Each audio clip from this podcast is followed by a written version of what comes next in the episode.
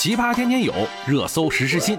欢迎收听《热搜有话说》，我就是打开天窗说亮话，帮你蹭热点的。想要好声音，你还记得你做的第一顿饭是什么时候呢？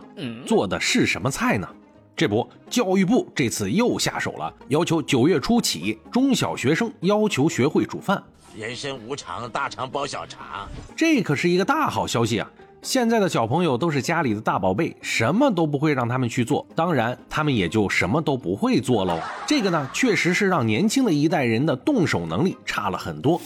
金秋啊，开学起。劳动课将正式成为中小学的一门独立课程。对新方案的这一变化，不少七零后、八零后网友啊直呼：多年前的劳动课如今又回来了。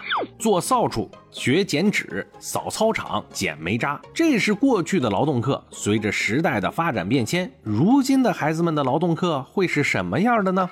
教育部要求，义务教育劳动课程以丰富开放的劳动项目为载体。重点是有目的、有计划地组织学生参加日常生活劳动、生产劳动和服务性劳动，让学生动手实践、出力流汗、接受锻炼、磨练意志，培养学生正确的劳动价值观和良好的劳动品质。瞧瞧这立意，不学都不行了呢。根据义务教育课程的方案，劳动课程平均每周不少于一课时。用于活动策划、技能指导、练习实践、总结交流等等。同时啊，这门课程注重的是评价内容多维、评价方式多样、评价主体多元。这段话的重点是什么呢？我来翻译一下，就是说每周不少于一课时的劳动课，课程的内容啊必须是多样化的，也就是要多个维度的，不能应付事儿。劳动课程有哪些内容呢？劳动课程内容设置十个任务群，每个任务群由若干项目组成。日常生活劳动包括清洁与卫生、整理与收纳、烹饪与营养、家用器具使用与维护四个任务群。生产劳动包括农业生产劳动、传统工艺制作、工业生产劳动、新技术体验与应用四个任务群。服务性劳动包括现代服务业劳动。公益劳动与志愿者服务两个任务群，这段话就是说，你得上得了厨房，用得了车床，对内能够公益劳动，对外能够志愿者输出。突然想到了小时候的五讲四美三热爱，你还记得是什么吗？评论区告诉我。我们接着说啊，来看一看教育部要求的具体课程进度要求是什么。学校可以结合实际，在不同学段自主选择确定任务群学习数量。比如，在烹饪方面，第一学段也就是一到二年级要参与简单的家庭烹饪劳动，比如摘菜、洗菜等等。第二个学段是在三到四年级，要学会拌凉菜、拼盘，要学会蒸煮的方法，比如啊加热一些馒头、包子、煮鸡蛋、水饺等等。第三个学段是五年级到六年级，要学会做两至三道家常菜，比如西红柿炒鸡蛋、煎鸡蛋、炖骨头汤等，还要学会设计一顿营养食谱。第四学段就是七到九年级，能设计一日三餐的食谱。能够独立制作午餐或者晚餐中的三道或者四道菜，我太难了。在农业生产劳动方面呢，第一学段一到二年级要学会种植和养护一到两种植物或者饲养一到两种小动物。第二阶段呢是三到四年级，体验种植蔬菜、饲养家禽。第三阶段是五到六年级。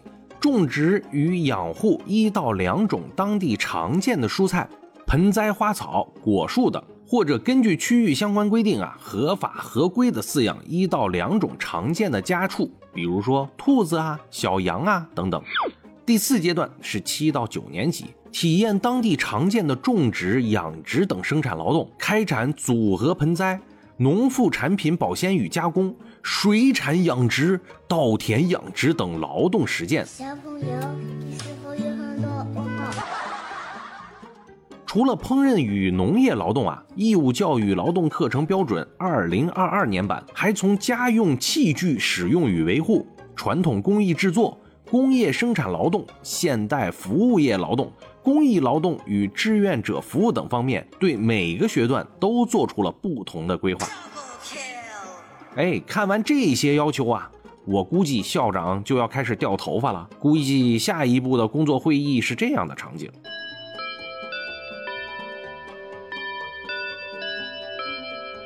校长发言：各位都看了教育部有关义务教育劳动课程标准二零二二年版的具体要求了吧？我在这里强调一下啊，要尽快落实。各个年级教研组必须尽快拿一个教学方案出来，需要什么配合都列了一个清单，然后我们研究决定。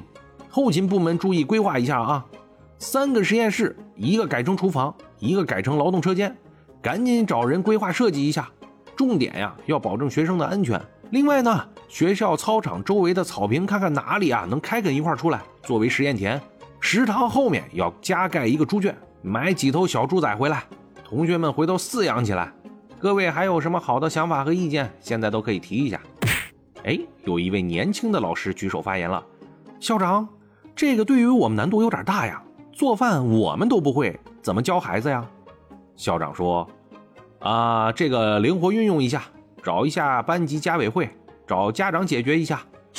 教务处发言说：那个劳动内容是不是招个技工来教教大家呀？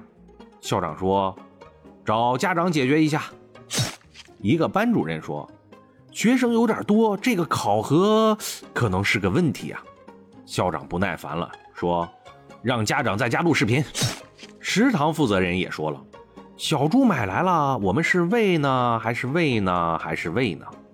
校长一拍桌子：“你还怕他吃不饱吗？我都怕这么多年级，这么多班级，别把猪给撑死了。”校长站起身说：“必须拿出方案啊！”家校联动要做好衔接，散会。好吧，家长们，你们做好准备内卷了吗？最近疫情在家，是不是都赶紧学门手艺啊？回头好给孩子加加分。教育部的要求是好的，我相信我们的孩子也都会变得动手能力更强，循序渐进。家长啊，也得费费心，多配合。感谢收听热搜有话说，我们明天见。